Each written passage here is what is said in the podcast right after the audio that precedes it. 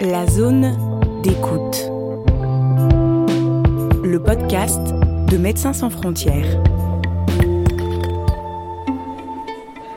À l'automne 2015, Médecins sans frontières est contacté par Damien Carême, le maire de Grande-Sainte. Cette commune de 23 000 habitants située proche de Dunkerque dans le nord de la France, personne n'en avait jamais vraiment entendu parler. Mais cette année-là, elle est avec Calais, sa voisine, le centre d'un autre monde, celui de centaines d'exilés qui y vivent en transit dans des conditions catastrophiques, espérant chaque jour, enfin, passer vers la Grande-Bretagne. Naissance et embrasement du premier camp humanitaire d'urgence en France, première partie.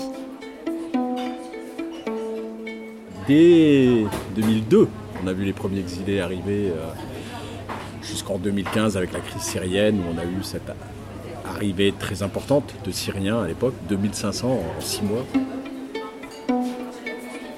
Bien, Damien Carême, euh, je suis aujourd'hui député européen depuis 2019 et avant cela j'étais maire de Grande-Sainte entre 2001 et 2019 et sur ma commune qui est à 30 km de Calais, des exilés de, sur la route migratoire se sont arrêtés à un moment donné pour euh, monter dans des camions pour partir en, en Grande-Bretagne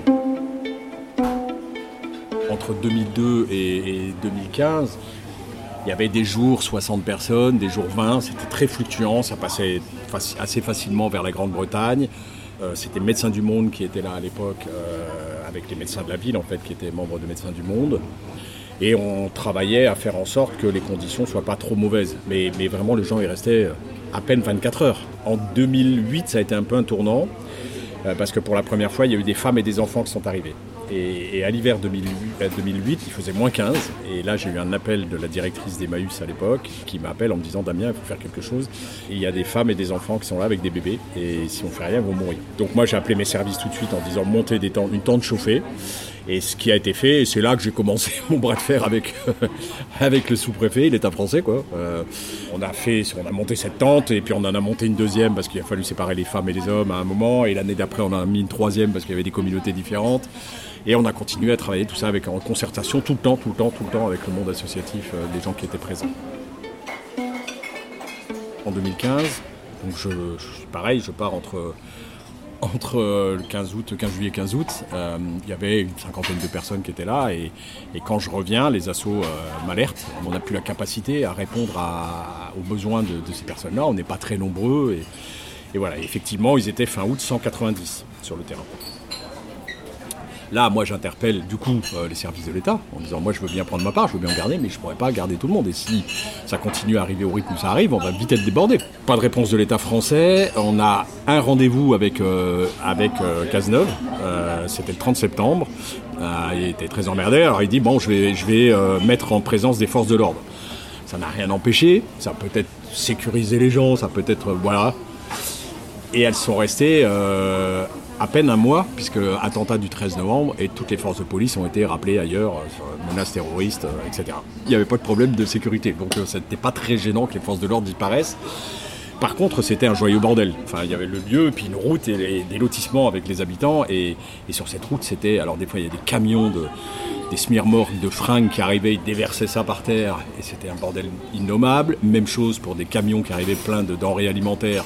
Ils déversaient ça, mais comme comme il n'y avait aucune concertation, aucune organisation, bah, ça pourrissait là. Enfin, c'était, c'était alors super parce que, parce que des bénévoles arrivaient de partout, qu'il y avait de la générosité qui s'exprimait, mais pas du tout organisé, donc euh, compliqué. En plus, il y a plein d'associations qui intervenaient. On savait des mecs qui arrivaient de Suisse, d'Italie, de, des pays nordiques, de, de partout.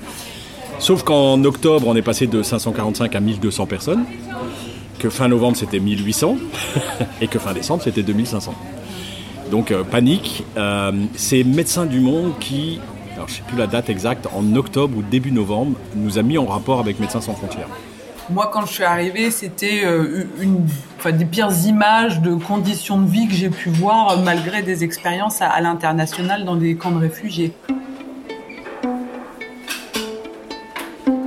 Moi, je m'appelle Angélique euh, Muller et euh, je suis infirmière de, formation initiale et j'ai commencé avec euh, Médecins sans frontières en 2012.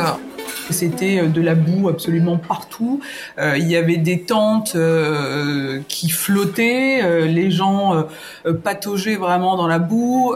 il y avait ces espèces de scènes, je me souviens, assez folles avec des déchets partout comme une décharge euh, euh, et, euh, et tu donc tu baissais ta tête, tu avais les pieds dans la boue, tu levais ta tête, tu avais Décathlon en face quoi. Donc c'était un peu le choc pour moi de voir que en France on, on, laissait des gens dans, une, dans des conditions euh, aussi, euh, mais aussi terribles, quoi, en fait, euh, qui étaient, qui étaient presque, enfin, qui étaient carrément inhumaines. Et puis aussi une espèce d'effervescence, une multitude d'acteurs. Il y avait plein de personnes que tu ne savais pas si c'était des migrants, pas des migrants, des aidants, des associations, des indépendants, des bénévoles. Enfin, voilà, une, multitude d'acteurs, quelque chose de euh, assez euh, assez euh, bordélique, on va dire, dans, les premières images en tout cas. Donc moi, c'était la priorité, c'était de sortir ces, personnes-là. J'avais honte de ce camp-là. Et il fallait trouver une solution pour, pour ces personnes-là d'abord. On a longuement, on a eu des échanges avec MSF pour savoir un peu ce qu'on pouvait faire. Et au fur et à mesure, on s'est dit, ben, on n'a pas le choix, il faut qu'on construise quelque chose qui soit adapté pour ces personnes. Et je me souviens de, du cheminement euh, qu'il y a eu dans la tête, et notamment avec les cadres de la mairie avec lesquels j'étais jour et nuit à discuter et puis à, essayer de trouver des solutions. Et je leur dis un matin, bah les gars, on va faire un camp. Et ils m'ont dit tous, mais t'es un grand malade, c'est leur expression, t'es un grand malade. Je leur dis, bah écoutez, ok, donc vous réfléchissez et demain vous m'amenez une autre solution si vous en avez. Le lendemain, ils ont dit, bah non, on n'a pas le choix, euh, on va le faire pour eux, c'était plus possible d'absorber tout ça. Et il fallait aussi une, une prise de conscience qui soit beaucoup plus générale et au niveau du gouvernement pour que le gouvernement puisse aider aussi euh, le maire, euh, les autorités euh, publiques locales, si tu veux, sur sur la condition de vie, sur les prises en charge, au lieu de bah, de, de, nier euh, totalement, comme ce qu'a toujours fait ce qu'avait toujours fait le, gouvernement euh, à l'époque. Donc le maire a fait des appels, des appels qui sont restés infructueux et même sans réponse, si tu veux. Et euh, au bout d'un moment, donc il s'est rapproché d'MSF pour qu'on puisse trouver ensemble une solution pour euh, un lieu d'accueil qui soit bah, digne déjà pour pour ces personnes et qui puisse répondre à, tous les besoins basiques et surtout euh, les besoins en eau, en hygiène, en assainissement et qui soit aussi un lieu qui permette de mieux coordonner finalement pour toute la population quoi. Et puis c'était aussi euh, de, montrer euh, au gouvernement qu'il était possible de construire un lieu d'accueil pour les migrants euh, dans un temps restreint et sur un budget défini qui ne soit pas non plus incroyable. Donc voilà, c'est comme ça qu'on a monté le projet avec MSF. On a trouvé un terrain qui n'était pas c'est sûr que ce terrain, était coincé entre l'autoroute, entre la voie ferrée, mais on ne pouvait pas les mettre ailleurs que le long de l'autoroute parce qu'ils avaient besoin de cette autoroute pour partir et que si on les avait mis de l'autre côté, ils ne seraient pas allés. Et c'est un terrain qui nous appartenait, donc on a pu faire rapidement les, travaux, ce qui n'était pas le cas d'autres. Voilà, on a ces contraintes-là aussi à un moment donné, qui sont des contraintes euh, administratives, mais c'est comme ça. Et on a imaginé ce terrain, donc il a fallu euh, lancer tous les travaux de viabilisation. C'était une pâture, donc euh, de, viabiliser le terrain, de le drainer pour éviter qu'il y, ait de la flotte, de mettre des, sécurités incendie, donc de tirer des réseaux de, sécurité incendie, de mettre de l'électricité, de l'éclairage public. Euh. bref, on a fait un travail de colossal. Les services ont fait un travail colossal entre fin décembre et le 9 mars où on a livré les trucs. La construction en elle-même, elle a pris sept semaines, mais par contre, il y avait toutes ces étapes de conception. C'est pas rien, hein, finalement. C'est comme de, mettre en place un petit village, hein, quand même, de 2500 euh, personnes. C'est quand même, euh, enfin voilà, c'est quand même un gros travail. On a fait une conférence de presse avec MSF pour annoncer la création de ce camp, et c'était le 21 décembre. On avait prévu de le faire le 22 décembre. Et le 21 au soir, euh, assez tardivement, à 20h ou 20h30, je sais plus, euh, j'étais dans mon bureau à la mairie, je reçois un coup de fil du préfet qui me dit euh, Monsieur le maire, il y a le ministre de l'Intérieur qui voudrait vous voir. Demain. Je dis bah, je peux pas demain, j'ai conférence de presse pour annoncer la construction. Et on me dit bah justement c'est ça dont il aimerait bien vous parler. Je dis bah, ça vient un peu tard quand même. Jusqu'à maintenant vous m'avez pas porté de solution. je lui dis mais bon ok je vais venir. on décale la conférence de presse. Et donc je suis allé le voir, j'étais euh, dans son petit salon. Et petite table entre nous sur des fauteuils. Et moi, je sors le plan de la ville et je sors des photos. Euh, je montre là où ils sont aujourd'hui avec des photos aériennes. Et puis je leur dis, mais et je vais les mettre là. Et on va construire un camp. Et voilà, le plan, il commence à faire. Je dis, pas le choix. Moi, il est hors de question qu'il reste là-dessus. Vous m'avez pas apporté de solution, je le regrette parce que je dois le prendre en charge, mais j'ai pas le choix. Et le ministre a dit au préfet, ben, vous allez faire en sorte que ça soit possible. Parce que le préfet dit ouais mais alors regardez monsieur le ministre c'est à côté de la, voie ferrée euh, euh, ils vont bloquer les trains machin. Je dis mais ça fait des années qu'ils sont là juste à côté de la voie ferrée ils sont 150 mètres plus loin ils ont jamais arrêté un train.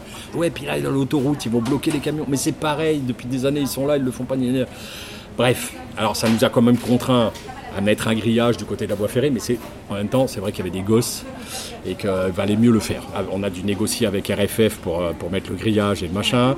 On a dû négocier avec la police, on a dû négocier avec les pompiers pour faire une aire de retournement pour le camion s'il devait intervenir, mettre des bouches à incendie, machin truc. Euh, y a, à chaque, sur chaque corps, j'allais dire, de, concerné. Et le 11 janvier, et j'envoie au préfet, et le préfet me dit euh, on n'est pas d'accord, mais, euh, mais vous pouvez y aller.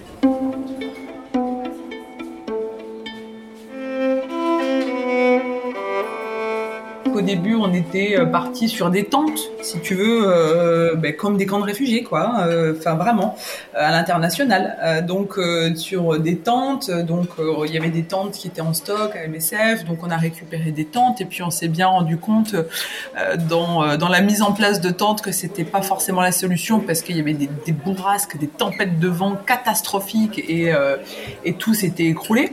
Et puis on avait donc les collègues qui étaient à Calais aussi et qui euh, avaient commencé à construire des chalets hein, sur le design d'un de nos collègues d'MSF en fait.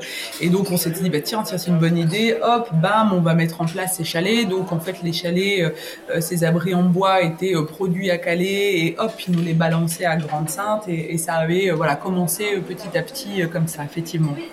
Et, voilà on a remplacé les tentes par je crois que c'est 430 shelters qui ont été mis en place sur le terrain. Mais j'ai plus les chiffres, moi maintenant ça. Appelés shelters en anglais ou abris en français, ce sont au final 368 chalets en bois qui ont été construits et installés pour former le camp de la Linière. D'autres bâtiments ont été aménagés en cuisine partagée, sanitaire, école, espace de stockage et de distribution. D'autres sont restés polyvalents,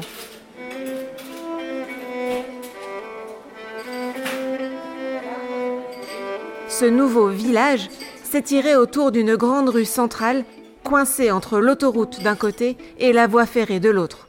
Et dès l'entrée principale se dressait le dispensaire aux couleurs de MSF. Pourtant, même si elle en a en grande partie assumé le financement, l'ONG a bien dû reconnaître qu'elle ne pouvait pas mener ce projet sans tenir compte de l'expérience et de la présence des multiples acteurs locaux très impliqués sur place spontanément, ce que tu as l'habitude de faire à l'international, tu vas le reproduire. Donc, tu as, envie aussi que ça soit coordonné pour que ça corresponde au mieux aux besoins des personnes. Sauf que tu es en inadéquation complète avec ce qui se passe sur la réalité du terrain. Et sauf que là-bas, bah, tu ne peux pas l'imposer.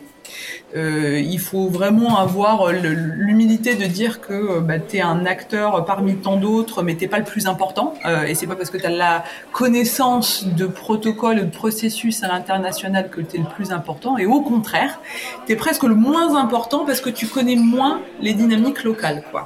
Donc voilà, cette co collaboration, cette co-construction, ça a été aussi comment faire au mieux avec les acteurs qui vivaient au sein et avec les migrants parce que c'est eux qui allaient être un petit peu euh, le diapason de leur mouvement dans ce nouveau camp, de leur euh, de leur résistance ou pas à ce nouveau camp. Il y a un moment où on pensait faire des choses un peu seul et on s'est fait vite dépasser parce que finalement, euh, bah, en fait, les gens ils veulent s'approprier complètement l'affaire, quoi. Et c'est complètement normal. Mais c'était plutôt sur les espaces communs où il fallait qu'on prenne aussi la vie parce que finalement, c'était les assauts locales et, euh, et les individus et les autres personnes qui allaient faire vivre finalement ce camp.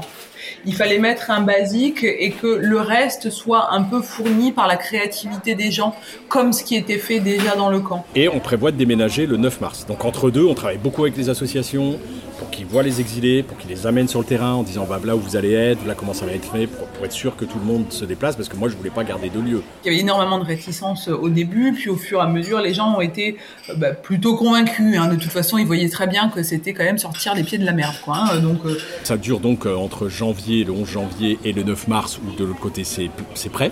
Et, et, donc finalement, euh, le mouvement bah, s'est fait euh, quand même plutôt bien. Donc ça s'est passé euh, sur trois jours pleins. La mairie avait mis à, disposition, à disposition des bus. Sauf que le, le jour du déménagement, tout était prévu, les bus étaient là, tout ça. Et je reçois, moi j'étais dans mon bureau à la mairie, je reçois un appel en disant euh, la police empêche les bus de partir. Je vais voir le commissaire, je dis pourquoi vous les empêchez de partir? Pourquoi vous empêchez les bus de partir? Il me dit ordre de la préfecture, la commission de sécurité n'est pas passée sur le camp. J'appelle le cabinet du ministre. Je voulais le ministre, mais j'ai pas le ministre. J'ai le, directeur de cabinet du ministre. Et je lui dis mais foutez de moi. Je lui dis mais vous me parlez de la commission de sécurité. Vous avez vu les conditions de sécurité dans lesquelles ils sont et ce qu'on a fait à côté? Oui, mais monsieur le maire, là avant, où ils étaient, c'est eux, c'est pas vous qui avez organisé le truc. Donc s'il y avait des morts, c'était pas de votre faute. Là où ils sont, c'est votre responsabilité pénale qui sera engagée. Menace quand même, parce que responsabilité pénale, s'il y a des morts, j'ai pas envie d'aller en prison quand même, je veux bien faire les choses. Je dis, mais ok, euh, la commission de sécurité, je la ferai passer. C'est moi le président de la commission de sécurité, je la ferai passer, mais Là, pour l'instant, euh, on ne peut pas empêcher les bus de partir et c'est tout, on se, on se quitte là-dessus. Je retourne au bus et là, je vois le commissaire, je dis Donnez-moi la raison légale pour laquelle vous empêchez les bus de partir. Il n'y en a pas Ben voilà, merci, circulez. Et donc, le commissaire a dû replier le bagage et laisser les bus partir. Mais ça a été jusqu'à là dans le rapport de force. Et donc, on a dû installer dans chacun des shelters des, détecteurs de CO2 on a dû les espacer pour avoir machin. Quand on ne pouvait pas les espacer, on a dû mettre des constructions entre deux pour avoir une résistance au feu, etc. etc. On l'a fait au fur et à mesure, ça on l'a pas fait tout de suite, mais on l'a fait au fur et à mesure parce que je me suis dit, il serait trop content de m'envoyer en tôle s'il y avait un problème. C'était dingue, c'était dingue. Euh, voilà, on était quand même assez euh, assez blasé avec euh, Damien Carême et nous-mêmes parce qu'on n'a pas entendu parler d'un gouvernement pendant tant de temps et qu'on les voit juste quand un établissement recevant du public s'ouvre et avec des meilleures conditions. Donc voilà, mais euh, ils nous ont pas fait de, de, de problème, euh, ni la police, ni personne en fait. Donc ça s'est ça s'était plutôt bien passé, vraiment complètement.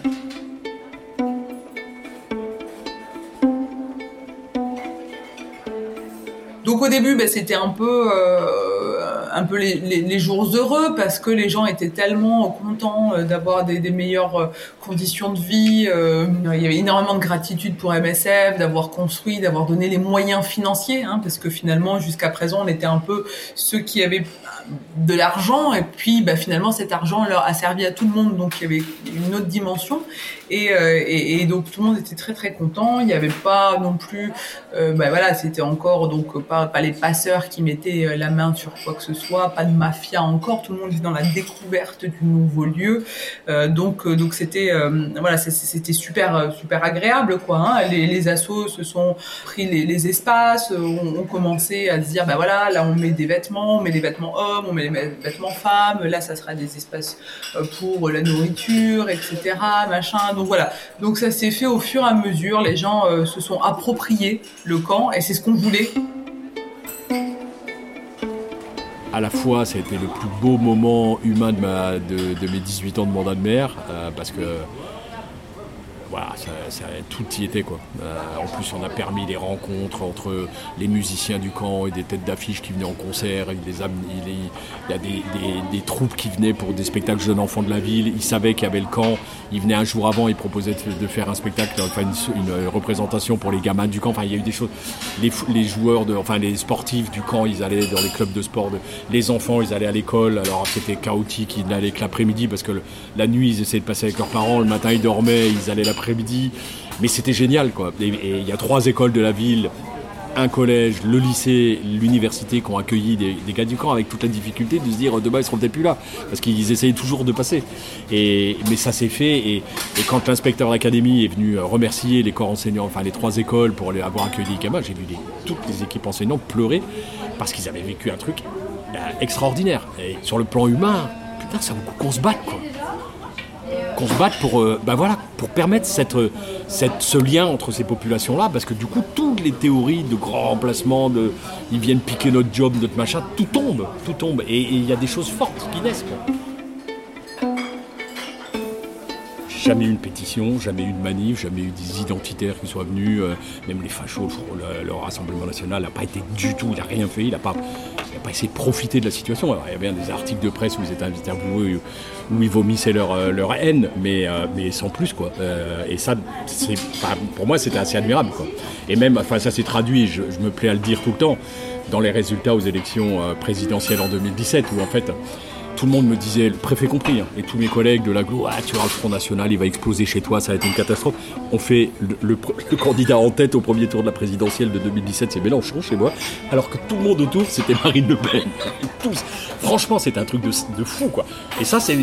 Là aussi, je le dis beaucoup aux maires de France que je, rencontre aujourd'hui, qui, se lancent dans la quête. Mais non, euh, quand vous dites les choses, quand vous permettez la rencontre, quand vous permettez, ben voilà, il n'y a pas de tous les fantasmes, euh, tout tombe en fait, tout se déconstruit. Donc euh, faites-le comme ça. Voilà. La Linière est donc bien née. Contre la volonté de l'État et grâce à la coopération à la fois fragile et efficiente de multiples entités, associations, ONG, habitants, militants, élus, employés de mairie, etc. Tous ont œuvré pour la mise à l'abri de plus d'un millier de personnes. Ce premier objectif était atteint. Mais qu'a-t-il pu bien se passer après? La suite est à découvrir dans la deuxième partie de cet épisode. C'était Naissance et embrasement du premier camp humanitaire d'urgence en France, première partie, avec Damien Carême, député européen et maire de Grande-Sainte jusqu'en 2019, et Angélique Muller, coordinatrice des activités de MSF à la Linière en 2016. Entretien et réalisation par Samantha Morin.